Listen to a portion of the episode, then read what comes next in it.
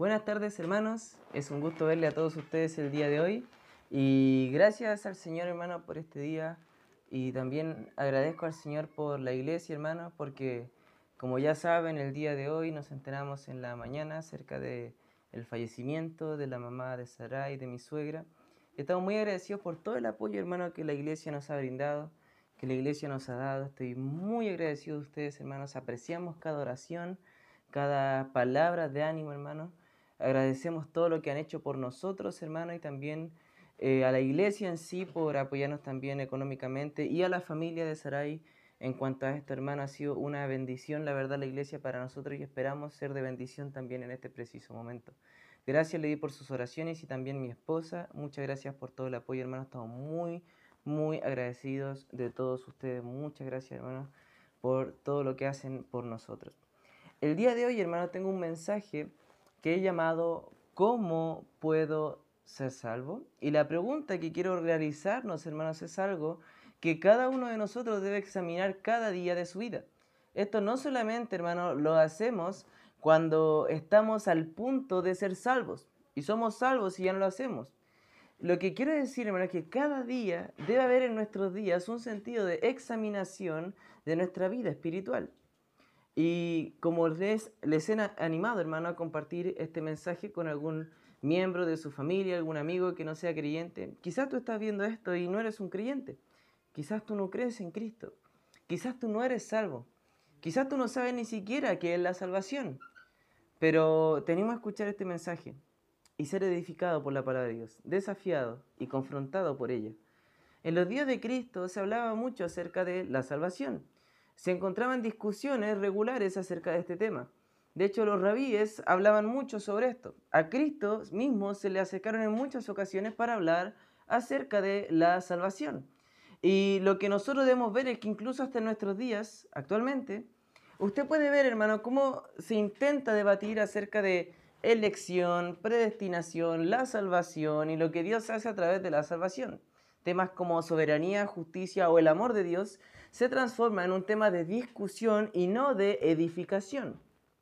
En los días de Cristo era igual. Mucho se hablaba de eh, la salvación, pero poco se intentaba que la gente entendiera verdaderamente la salvación. En el contexto del día de Jesús, en el contexto del texto del día de hoy, vemos que hombres hacían preguntas acerca de la salvación. Mucha gente hablaba acerca de este tema es común, hermano, en los hombres, eh, eh, en, todas las edades, que intentemos más hablar de la fe que vivir la fe.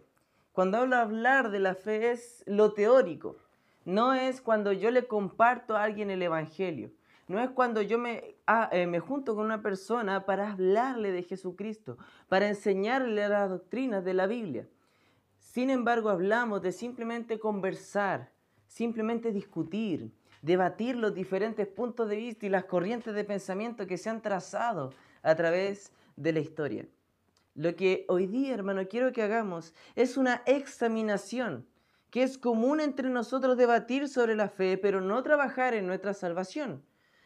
La pregunta que quiero que respondamos en Lucas 13, versículo 22 al 30 es, ¿cómo puede ser salvo el hombre? Y la primera pregunta y primera respuesta a eso es súper interesante, porque el mismo texto lo dice, y es esforzándose por entrar. Vea conmigo eh, Lucas capítulo 22, perdón, Lucas 13, versículo 22. Dice, pasaba Jesús por ciudades y aldeas enseñando y encaminándose a Jerusalén. Y alguien le dijo, Señor, ¿son pocos los que se salvan? Y él le dijo, esforzaos a entrar por la puerta angosta, porque os digo que muchos procurarán entrar y no podrán. En los tiempos de Jesús era común y existía una, un pensamiento, una opinión teológica que la mayoría de los rabíes propagaba. Y era que eh, Israel como nación iba a tener una salvación completa. Sin embargo, las enseñanzas de Jesús regularmente chocaban con este pensamiento, porque Jesús demarcaba que la línea de la salvación no estaba arraigada a nuestra nacionalidad. sino que era un tema eminentemente espiritual. La pregunta, de hecho, en este pasaje no sabemos quién la hizo, no sabemos qué ciudad o aldea fue. Se dice que Cristo iba con una misión camino a Jerusalén a morir por todos, mientras que en las ciudades él anunciaba el camino de salvación. Y es interesante ver cómo una ilustración mirando hacia el final de nuestra vida, llegando hasta nuestra muerte, pero en el camino lo que hacemos es propagar el Evangelio de Cristo. Sin embargo, aquí hay una verdad mucho más profunda. Cristo estaba camino a Jerusalén a morir, a cumplir lo que él iba diciendo ciudad tras ciudad, que el Hijo del Hombre era necesario que muriese, pero que fuese resucitado al tercer día por nuestros pecados para librarnos de nuestra maldad y la condenación que acarreaba nuestro pecado. Dígase la ira de Dios. Hermano, usted puede ver que a pesar de que esta pregunta no sabemos si es bien intencionada o mal intencionada, Cristo la usa de una manera profunda, de una manera necesaria y útil para los hombres. Nosotros, hermanos, debemos usar los tiempos que tenemos para aplicar las verdades de una manera útil. Y Cristo lo hizo. A Cristo le hicieron una pregunta y Él la usó para glorificar el Evangelio de Dios. Regularmente muchos hombres y mujeres tienen curiosidad acerca de las cosas de Dios, pero nuestra respuesta debe ir en, tema, en base perdón, al tema más importante, la salvación de sus almas para la gloria de Dios. Y usted puede ver, hermano, en este pasaje que Cristo usa una pregunta parecer eh, repetitiva, parece común entre los hombres, parece sin respuesta, pero Cristo la usa para dar una respuesta eficaz. No debemos preguntarnos si, como dice el hombre, son pocos los que se salvan o si en nuestro día son muchos los elegidos o si hay escogidos o si hay un elegido acá o si son pocos los que se salvan. La pregunta que usted, hermano, debe hacerse es, ¿seré salvo? O si no, ¿estoy viviendo como un salvo? no debemos preguntarnos tanto si ¿qué será de tal y tal persona? No haga esas preguntas, hermano. ¿Qué será de este? ¿Será salvo o no será salvo? Mi amigo, ¿será salvo o no será salvo? Eh, mi vecino que iba a la iglesia y ahora ya no va, ¿será o no será salvo? La pregunta es, ¿qué haré yo? ¿Y qué será de mí? Eso es lo que nosotros debemos eh, preguntarnos. Y Cristo responde esta pregunta con la siguiente palabra, esforzaos y habla de esforzados por entrar en la puerta angosta o estrecha. Este, esto es un mandamiento, hermano, que hay para cada uno. Nosotros debemos esforzarnos por entrar. Imagínense, si nosotros incitáramos a los hombres, si hubiese una pregunta ahora de si son muchos los que se salvan, nosotros podríamos incitar a los hombres a preocuparse por sus almas. Y ellos mismos se darían cuenta que sí son pocos. Porque pocos son los que verdaderamente quieren, hermano, ser salvos. Son pocos los que se preocupan por su bienestar espiritual. Son pocos los que están afuera preocupándose por el bienestar de su alma. Hay muchos que se preocupan por el tema del coronavirus y el COVID-19 y la, y la mortalidad que puede tener, pero no se preocupan en el sentido de su alma, sino simplemente les gusta tanto la vida o no quieren perder su vida y les aterroriza lo que viene, por eso les da cierto temor. Pero el cristiano es diferente, porque el cristiano sabe a dónde está su destino futuro. Sin embargo, usted, hermano, como creyente, debe esforzarse por trabajar en su alma y en su salvación.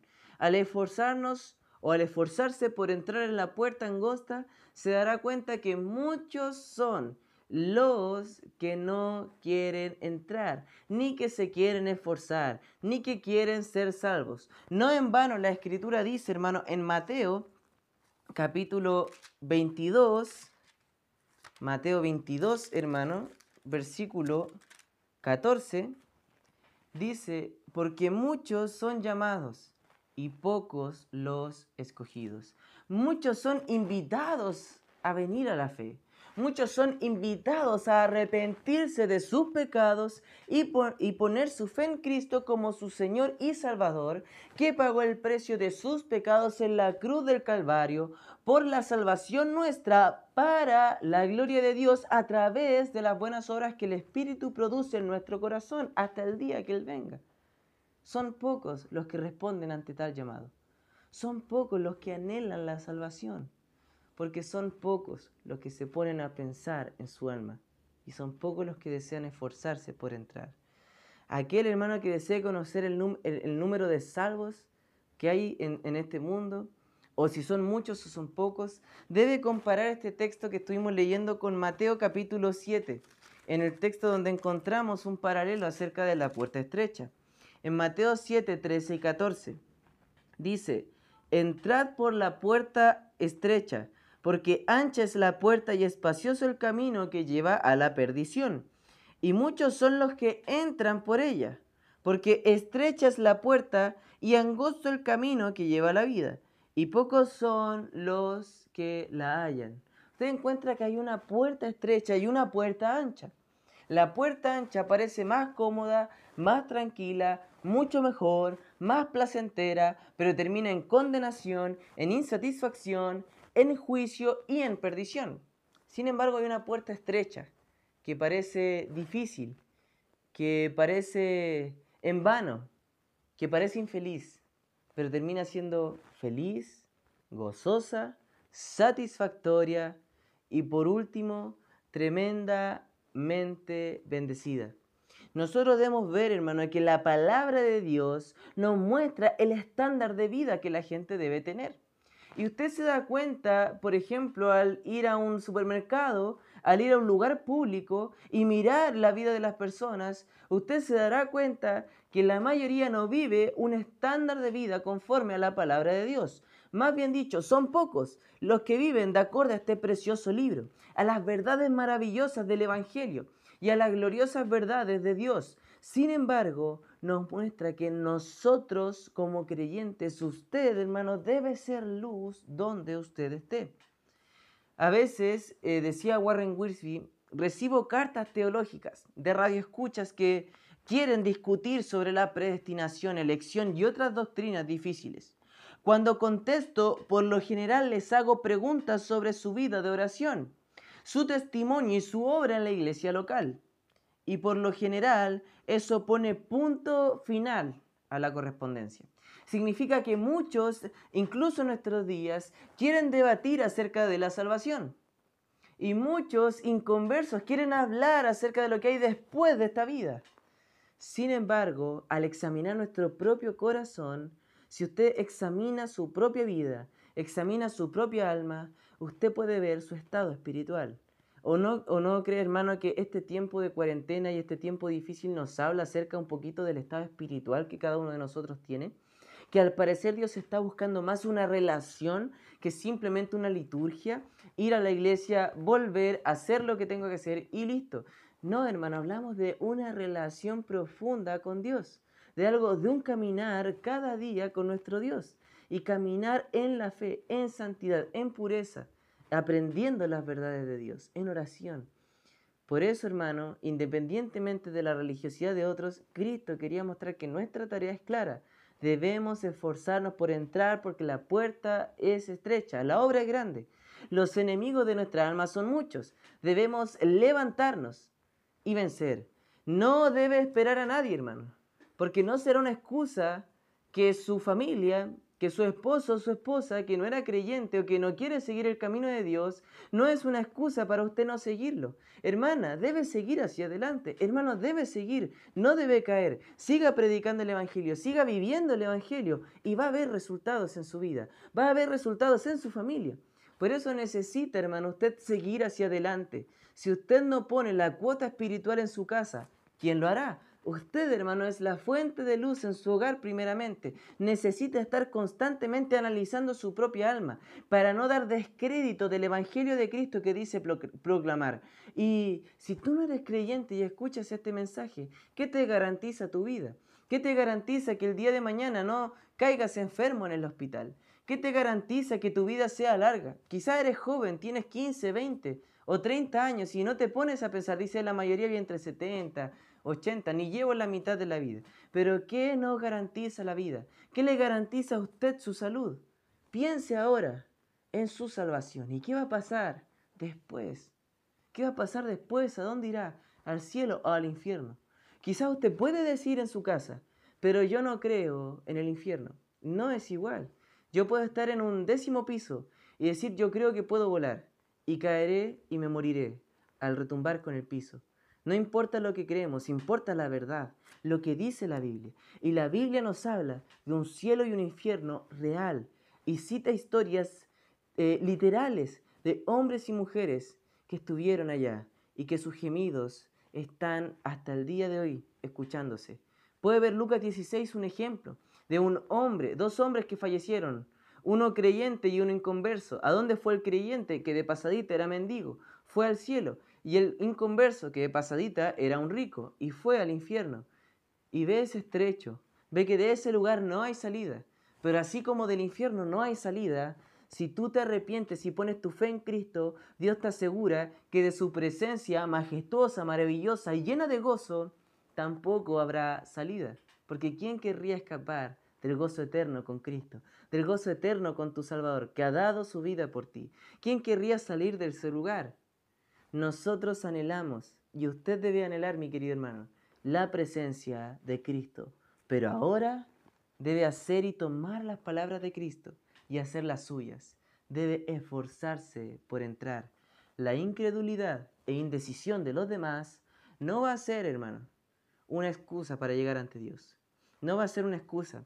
Nunca debe seguir a la multitud. En Éxodo dice que no debemos seguir a los muchos para hacer el mal. Aunque vaya al cielo solo, es mejor ir solo al cielo que solo al infierno.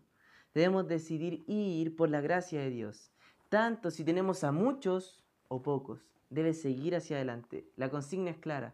Esfuércese por entrar. Tres palabras. Esfuércese por entrar. El verbo esforzarse habla de la palabra originaria que nosotros usamos para agonizar. Ese esfuerzo completo de una vida por mantenerse en este mundo. Pero más en ese tiempo hablaba de un atleta, de un luchador que estaba en el cuadrilátero luchando contra sus oponentes. Nuestros oponentes son Satanás el pecado y el peor de ellos o el mundo. Y el peor de ellos es usted mismo, hermano. Usted mismo. Porque su carne está todo el día con usted y todo el día quiere dejar de leer la Biblia, todo el día quiere dejar de orar, todo el día quiere dejar de leer las escrituras, de compartirlas, de ser un buen hombre, de ser una buena mujer, de ser un hombre sabio, una mujer sabia, de ser un hombre que adora a Cristo, de ser una mujer que adora a Cristo, de ser un buen esposo, una buena esposa. Quiere dejar eso todo el día, porque es nuestra carne, nuestra peor lucha. Y debemos estar firmes, esforzándonos en nuestra vida espiritual. Orar, hermanos, y leer las escrituras. Es como una protección para nosotros mismos. Nos hace tener la actitud correcta ante los conflictos que tenemos durante el día. Hermanos, nosotros debemos controlar estas cosas porque Dios ha vencido al mundo y Cristo nos ha hecho más que vencedores, algo mucho más que un simple vencedor, a través de su sangre, a través de su precioso sacrificio. Debe usted acercarse a Cristo, usar los medios de la gracia. Escuche todos los mensajes que pueda, hermano. Eh, escuche todos los mensajes que tenemos en las páginas, escuche todo lo que pueda crecer, lea las escrituras, crezca hermano, necesita esforzarse por entrar y cumpla el mandamiento de Cristo en, aquí en, en, Lucas capítulo 22 versículo eh, Lucas, perdón, 13, versículo 24. Esfuércese por entrar, hermano. Juan 6, versículo 27 dice algo muy parecido, hermano, acerca de esto en Juan capítulo 6, versículo 27. Nos expande un poco lo que Cristo estaba diciendo en, en Lucas capítulo 13. Y dice Mateo 6, 27. Juan 6:27, trabajad no por la comida que perece, sino por la comida que a vida eterna permanece, la cual el Hijo del Hombre os dará, porque a éste señaló Dios el Padre. Nosotros trabajamos tanto por las cosas que perecen, por una casa grande, por un buen auto, por una buena situación económica, por buena salud, pero no trabajamos, o usted hermano regularmente no trabaja, y no como que me saque, pero quiero de, la lista, sino que quiero hablar con usted hermano. Regularmente usted no trabaja por la comida que a vida eterna permanece. No trabajamos en eso. Nos eh, vamos por las cosas materiales, por lo que representa una satisfacción momentánea y no una satisfacción perdurable en el futuro. Es una conclusión terrible que muchas almas se alejan de la salvación por naturaleza. Y nosotros nos alejamos de la salvación muchas veces. Estamos tratando de volver a los viejos rudimentos, tratando de volver a la vieja vida. Debe usted, hermano, vivir y esforzarse por vivir en santidad, por entrar. Todas las cosas han sido dispuestas por parte de Dios. Y Cristo está dispuesto a recibir pecadores. Pero los pecadores regularmente no están dispuestos a ir a Dios humillados. Juan capítulo 3, hermano, versículo 19 habla de esto. Dice, y esta es la condenación, que la luz vino al mundo, y los hombres amaron más las tinieblas que la luz, porque sus obras eran malas. La palabra muchos es que usted puede ver que los hombres, eh, muchos en Lucas, y puede ver que muchos hombres son los que aman más las tinieblas que la luz, aman más su propio pecado que a Cristo, aman más que las cosas perecederas que aquellas que permanecen y por supuesto aman más su carne y su pecado de lo que aman a Dios, hermano. Usted debe amar más a Dios que el mundo, más a Dios que el pecado, más a Dios que las cosas materiales, más a Dios que aún usted mismo. Debe amar más a su Salvador. Usted puede ver en Lucas capítulo 3, en el versículo 24, que debemos esforzarnos a entrar. Y la razón no es que el mundo en sí sea inconverso, sino que usted ve que hay muchos que están procurando entrar y no podrán. Yo sé, por ejemplo, de gente inconversa que no le importa nada y que ni siquiera se están procurando esforzarse por entrar. Ni siquiera procuran ir a la salvación, ni siquiera procuran ir a la iglesia o estar con Cristo. Pero hay muchos que están procurando entrar, muchos que están perdidos en una religión falsa, en unas iglesias con falsas doctrinas, con falsa salvación. Y un falso camino de salvación hace una falsa conversión. Por eso usted, hermano, debe ser luz donde está. Y quizás tú escuchas esto y dices, yo me estoy esforzando por entrar. Pero la verdad Estoy procurando entrar en mis propios medios. No estoy haciendo lo que las escrituras dicen. Hermano, a veces nosotros decimos, yo creo esto, yo hago esto, sin preguntarnos si es lo que la Biblia dice o lo lo que Dios quiere de nosotros. Debemos pensar bíblicamente. Usted que está escuchando esto y quizás no es creyente, no va a la iglesia, ¿qué le asegura que el día de mañana de verdad usted esté en este grupo que se está esforzando por entrar si no lo hace ahora? Quizás usted piensa, bueno, tengo una vida por delante, tengo 20 años, a los 30 me dedico al, Evangelio. Tengo 25, cuando tenga 40 por ahí voy a empezar a ir a la iglesia. Muchos procurarán entrar y no podrán. El mandato es esforzarse, está en tiempo presente. Debe esforzarse ahora por entrar al camino de salvación.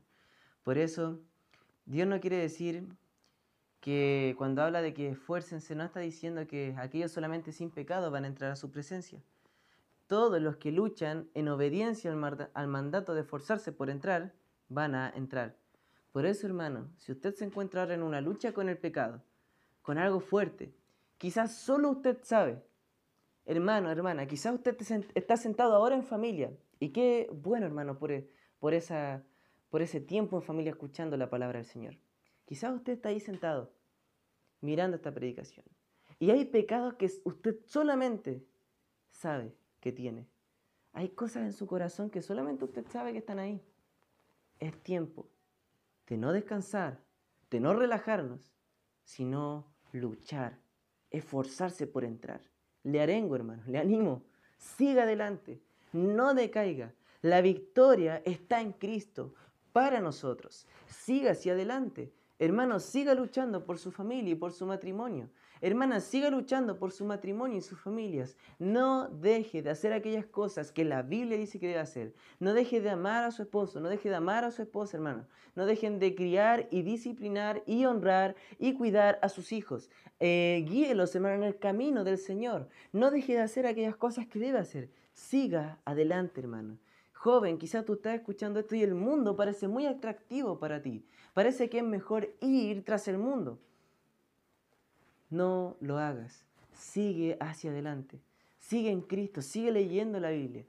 Sé disciplinado, lo puedes hacer. Si de repente estás en tu casa y estás diciendo, yo no puedo, la verdad es, sí puedes hacerlo. Sigue hacia adelante, esfuérzate por entrar. Tenemos que destruir el concepto errado de que esforzarnos por entrar es salvación por obras. Todo depende de la gracia de Dios. Esforzamos por gracia y terminaremos por gracia. En Filipenses 2 usted ve esta idea. Filipenses capítulo 2. Filipenses 2 versículos 12 y 13. Filipenses 2, versículos 2 y 13. Dice, por tanto, amados míos, como siempre habéis obedecido, no como en mi presencia solamente, sino mucho más ahora en mi ausencia, ocupaos en vuestra salvación con temor y temblor.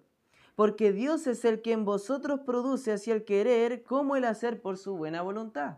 Y usted puede ver que lo que Pablo expresa y la escritura nos está hablando es que Dios va a producir en nosotros el querer como el hacer. Debemos esforzarnos en eso. eso. Eso es ocuparse en su salvación con temor y temblor. Buscar lo que dice Dios y aplicar lo que dice Dios. Buscar lo que dice Dios y ponerlo en mi vida.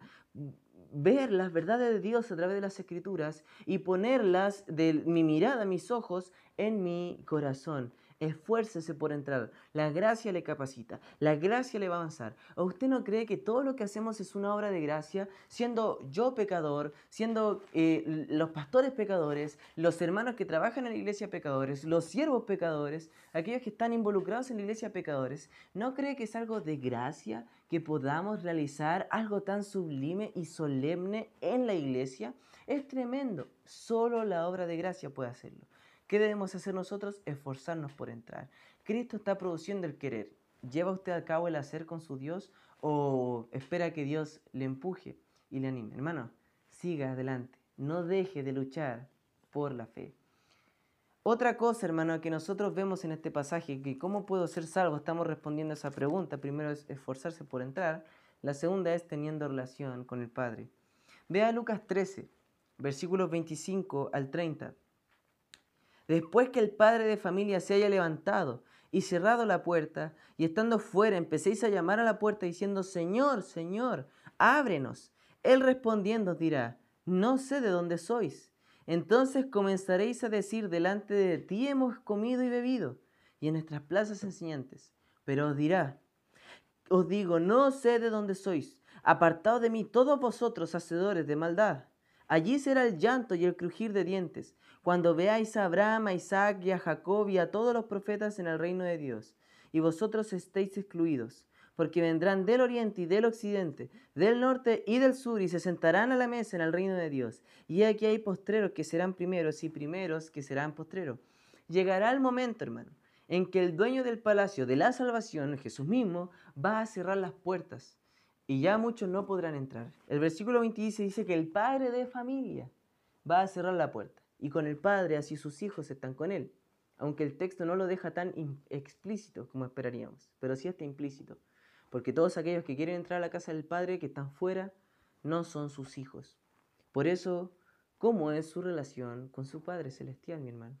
¿Cómo es su relación con su Padre Eterno? ¿Cómo es su relación con Dios? ¿Es una relación íntima? Cuando hablamos de íntimo es alguien que está en comunicación directa con Dios, que habla cada día con Dios. Y no habla de simplemente estar estar cocinando, estar haciendo algo y camino al hogar, al trabajo o en el hogar y decir gracias Señor o Señor te pido por esto. Hablo de alguien que está viviendo su fe, que lee las escrituras, que memoriza por día las escrituras, que eh, ora fervientemente a Dios y no ora las mismas cosas, que su oración no es un vómito de sus peticiones, sino que es una relación de comunicar con Dios, de estar hablando con Él. Hermano, es tremendo. Una relación así permanece. Por eso, hermano, es que una relación verdadera con Dios produce tanto sentir por el pecado, porque un hombre que está tan cercano con Dios sabe que pecar le rompe esa relación. Y eso es tremendo. Para volver es difícil. Debemos volver a esforzarnos y trabajar nuestra comunión con Dios. Pero alguien que está lejos no le teme pecar, no le teme caer en fornicación o exponerse en la fornicación. No le toca ser mediocre espiritualmente, mediocres en la lectura de la Biblia. Puede hacerlo, no le duele, no está cerca de Dios. Pero hermano, mientras más cerca estés de Dios, más lejos estará del pecado. Porque más relación con el Padre, menos relación, perdón, más relación con el Padre de verdad, menos relación con el Padre de mentira, que es Satanás. Por eso, hermano, no hay oportunidad para salvarse después de la muerte. No hay oportunidad después, es ahora, si tiene relación con el Padre. Quizás usted está viendo esto, no es creyente, y dice, pero yo creo en Dios. Yo digo en Él, Él es el Padre de todos, ¿no? La verdad no es así. Solo si te arrepientes y pones tu fe en Cristo, puedes ser salvo de toda tu maldad. Puedes ser salvo en tu vida. Y solamente si crees en Él y pones tu fe en Él y le crees a Él, vivirás una vida de santidad. Quizás tú dices, creo en Dios, pero no vives en base a esa creencia. Crees que hay un Dios, pero no crees que es tu Dios. Por eso es tiempo de arrepentirnos como creyentes. Hermano, si pasa todo este tiempo de pandemia, de cuarentena, de coronavirus, de todo ese problema, y pasa todo este tiempo y no hay arrepentimiento en nuestro corazón, la iglesia ha perdido la batalla, porque es tiempo de volver a nuestra relación con nuestro Padre. Esta profecía que da Lucas 13, que es una profecía de que muchos vendrán y, y, pocos van a entrar, muchos procurando entrar no lo van a hacer y que el Padre va a cerrar las puertas es algo terrible. Mucha gente está en las iglesias engañadas, a veces no por el pastor, sino por ellos mismos, porque la verdad creen que están haciendo lo correcto. Hay un tiempo futuro, hermano, cuando muchos se van a arrepentir, pero el arrepentimiento va a ser demasiado tarde. Muchos se van a preocupar demasiado tarde, hermano, de su salvación. No es tiempo para, eh, no es tiempo para diluirlo, para procrastinarlo y mandarlo para el final. Es tiempo para ahora esforzarse por entrar, esforzarse en esa relación con su Padre, hay muchos que van a anhelar estar en el cielo y va a ser demasiado tarde. Hay muchos que van a querer arrepentirse de sus pecados después de su muerte. No podrán. Tuvieron 80 años algunos, algunos 20, algunos 50, algunos 30 años para arrepentirse, pero ni aún así lo hicieron. Con un día, con un segundo, basta para arrepentirse. Por eso, cualquier espacio de vida que Dios nos da es un espacio suficiente para ir caminando hacia Él para esforzarnos por entrar. Por eso, hermano, por ejemplo, hay advertencias en las escrituras, como Isaías, por ejemplo, versículo 55. Isaías, versículo, capítulo 55, versículo 6. Buscad a Jehová mientras puede ser hallado, llamadle en tanto que está cercano. Es un consuelo, hermano, saber que le hemos buscado a Dios en, en nuestro tiempo, pero si no le está buscando ahora, ¿Qué le garantiza que pueda hacerlo después? Necesita buscar de Dios ahora. Le animo, busque a su Dios. Su Dios le ama y le está esperando con los brazos abiertos, recibiéndole para tener comunión con usted. Pero muchas veces somos nosotros los que queremos. No queremos. Amamos más las tinieblas que la luz. Amamos más el mundo que Dios. Ama usted más el pecado a veces que Dios. Por eso, hermano, ¿sabe que hoy día ha fallecido mi suegra? Y con la tristeza que eso acompaña, también hay tranquilidad, porque ella era una creyente. Ella leía las escrituras, las aplicaba, era fiel a su Dios y vivía en una relación devocional con Él. Hermano, nuestra tristeza viene algo netamente físico, de que ella ya no está. Pero qué alegría, hermano, es saber que ella está con el Señor que ya está con Él y Él está en, una, en, su, en la presencia de Dios. Y en este preciso momento ya sabe más de lo que cada uno de nosotros pudiese saber acerca de nuestro Dios. Y está viendo cara a cara a Jesucristo. Esa es nuestra esperanza gloriosa, hermano. Esa es la esperanza que usted puede tener ahora mismo, si no es creyente. Por eso es importante tomar el mandato en serio, esforzarnos por entrar, tener relación con nuestro Padre Celestial. Y quizás tú estás pensando ahora, bueno, ¿qué debo hacer o, cómo puedo ser salvo?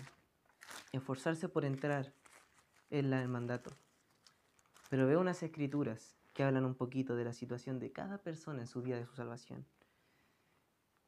Segunda de Corintios 6.2 dice lo siguiente, porque dice, en tiempo aceptable te he oído y en día de salvación te he socorrido. He aquí ahora el tiempo aceptable. He aquí ahora el día de salvación. Hoy puede ser tu día de salvación. Arrepiéntete y pone tu fe en Cristo como tu Señor y Salvador, que murió por una cruz del Calvario por ti.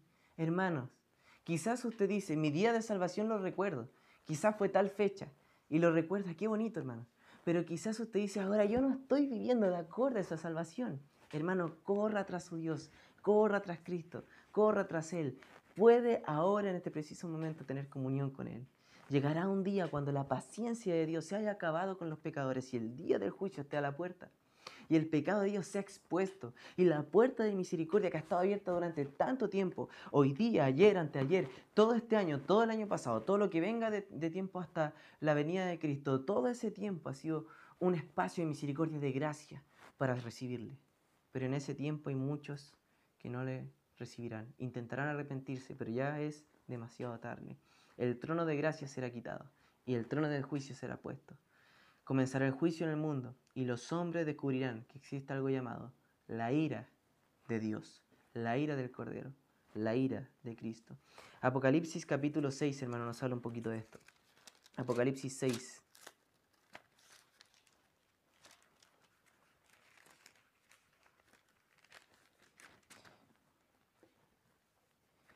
Apocalipsis 6, versículo 16 dice, y decían a los montes y a las peñas, caed sobre nosotros y escondednos el rostro de aquel que está sentado sobre el trono y de la ira del Cordero.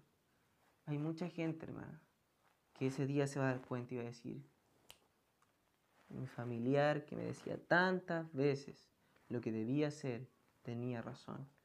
Debía arrepentirme y haber puesto mi fe en Cristo. Tantas veces mi amigo me invitó a la iglesia para que escuchara el mensaje de salvación. ¿Cuántas veces me dijo, hay un Dios, tú eres pecador, Él es santo, pero te ha dado a su Hijo Cristo para que te arrepientas, ponga tu fe en Él, que Él es tu Señor, tu Salvador, Él va a pagar tu precio. ¿Cuántas veces escuché eso y no reaccioné? Es triste, hermano.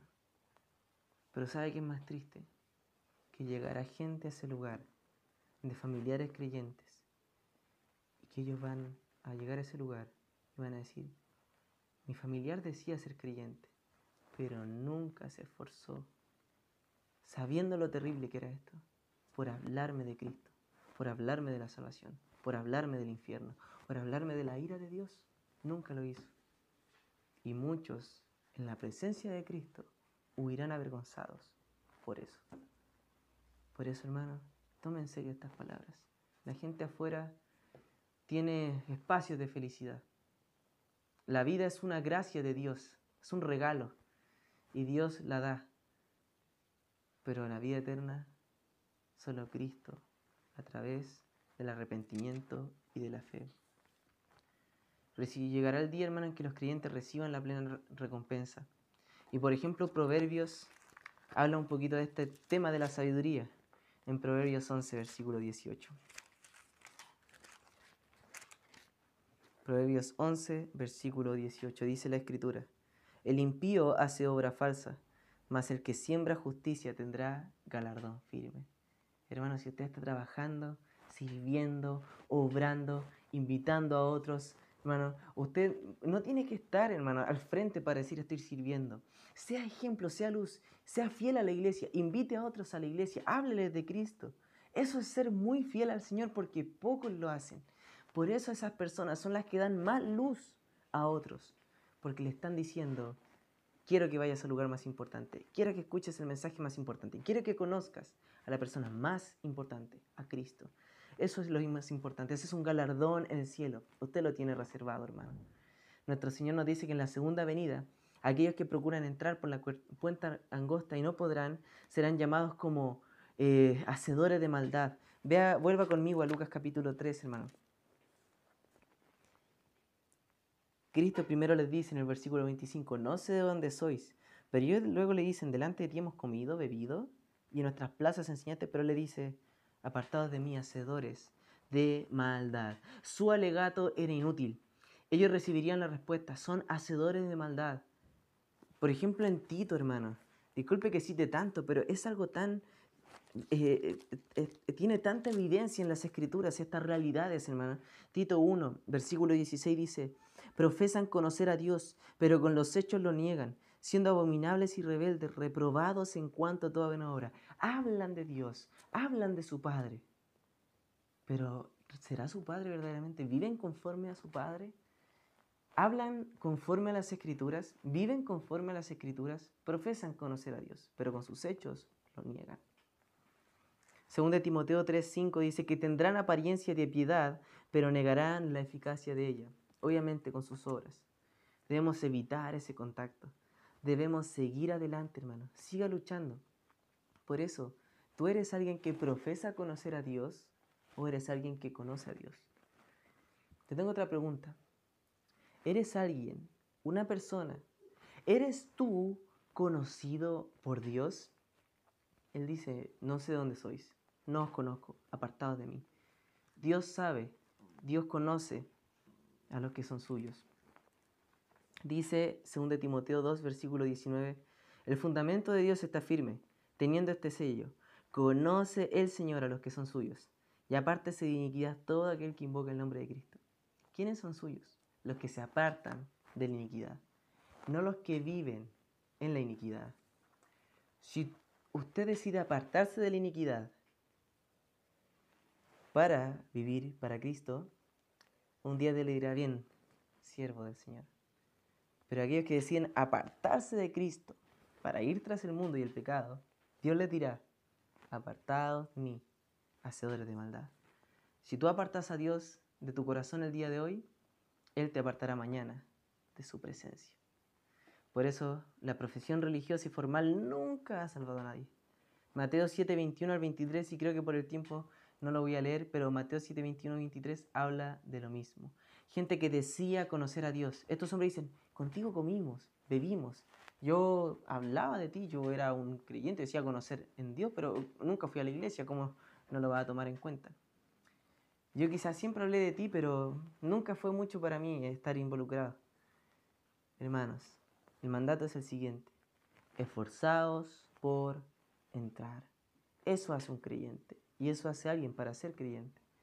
Por eso, hermanos, una razón es la falsa seguridad, un falso sentido de orgullo, la nación de Israel tenía este falso sentido de seguridad. Ellos creían que estaban seguros, que eh, eh, todo era de ellos, los profetas, la escritura, iba a venir el Mesías, los patriarcas, todo era de ellos, todo era judío, imagínense. Pero ellos, a pesar de que decían todo, no tenían una relación con su padre, no se esforzaban por entrar. Creían que por nacer siendo judíos iban a ser hijos de Dios, pero no era así. Nadie nace hijo de Dios. Por eso es que es necesario un segundo nacimiento, nacer de nuevo. Dios dio muchos privilegios a la nación de Israel y oportunidades, pero el tiempo llegó al final. El orgullo es una parte, hermano, de no querer humillarnos delante de Dios. En Hechos 7:51, Esteban habla con los judíos y está confrontándole fuertemente y él dice, duros de servicio o duros para inclinarse, para humillarse ante Dios. Muchos son duros para inclinarse hacia Dios. Muchos tienen orgullo en su primer lugar por lo que hacen, los talentos que tienen, las habilidades y todo, pero los gentiles, para los judíos, eran gente menospreciable. Ellos sentían mucho orgullo por su nación, pero aquellos gentiles, esos perros inmundos, para ellos, son aquellos que se sentarán de todo lugar, del occidente, del oriente, del norte, del sur, y se sentarán en la mesa del reino de Dios, mientras ellos miran de fuera. Mientras ellos decían, yo debería estar ahí, Cristo les dice, apartados de mí, hacedores de maldad. Mientras ellos dicen, esos perros gentiles, ¿qué hacen ahí en la presencia con el Dios judío? Dios no es Dios judío, Dios es Dios del mundo. Ese es el gran problema con ellos. Por eso un orgullo produce, orgullo, perdón, produce un falso sentido de seguridad. Quizá hay algunos que puedan servir y decir, pero yo estuve sirviendo, pero Dios quería una relación. Y de esa relación quería esfuerzo por entrar. No una no la otra. Ambas. Esforzarnos por entrar, teniendo esa relación con el Padre. Va a haber llanto, va a haber dolor, va a haber crujir de dientes. Y el crujir de dientes es acompañado por como una rabia frenética, por una ira desenfrenada. Ellos ven que el orgullo no les sirvió de nada y que ellos podían haber parecido primeros, pero ahora eran postreros. Y aquellos postreros, los gentiles, ahora eran primeros. Y los judíos que parecían primeros en todo, terminaban siendo los últimos. En vista de esto, no debemos ser poco cuidadosos en que no tiene una aplicación esto para nosotros. Hay muchos hoy en día que intentan tomar el primer lugar en las iglesias, en el servicio. Intentan ser visibles y reconocidos. Dios dice, hay muchos que serán primeros en esta vida, pero en mi reino serán últimos. El que es último acá es primero allá. Por eso, hermanos, nosotros somos llevados a una vida sacrificial. Por eso Cristo dice, toma tu cruz, niégate a ti mismo y sígueme. Por eso usted debe vivir, hermano, una vida sacrificial, una vida de sacrificio por otros. Por eso, mi hermano, por eso, mi hermana, siga adelante, no decaiga. Y quizás si escuchas esto y dices, bueno, yo no soy un creyente, yo no voy a la iglesia, ¿qué estás esperando para esforzarte por entrar? Es el tiempo de ser un último, de sacrificarte así como Cristo se sacrificó por ti y está esperando que vengas a Él en arrepentimiento y fe. Y que con tu boca y con tu corazón le confieses que Él es el Señor de tu vida y vivas para Él. Por eso nosotros debemos buscarse los últimos y seremos los primeros. Este pasaje nos recuerda y nos ayuda en que muchos hoy en día están buscando el dinero, el placer, el rango, la grandeza, el primer lugar. Sin embargo, esas cosas parecen primeros y importantes ahora, pero serán últimas. Pero aquellas cosas, hermano, que parecen despreciables, como ir a la iglesia, orar, la fe, la vida santa, escuchar predicación, compartir predicación, eh, escuchar del Evangelio, crecer en el Evangelio, compartir el Evangelio, parecen últimas, pero son las más importantes. Concluyendo, hermano, examínese a usted mismo. ¿Sabe algo usted de su esfuerzo y la lucha contra el pecado, el mundo, el diablo y su carne? ¿Está preparado para la segunda venida? El hombre puede responder a estas preguntas, pero solamente el hombre verdaderamente creyente puede hacerlo. Hermano, usted necesita estar examinándose, creciendo y esforzándose y teniendo relación con su Padre.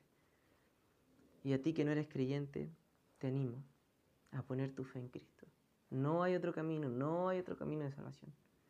Y lo que te promete una vida sin Cristo es una vida miserable, de perdición y de condenación al final de esta vida. Por eso no tienes nada más que hacer en este preciso momento, pecador, que ir y correr tras los brazos de tu Salvador. Él te va a recibir, Él te ama y Él te espera. De todos los lugares del mundo puede haber y habrá salvación de personas. En nuestro tiempo de esforzarnos por entrar y trabajar en la obra de nuestro Dios.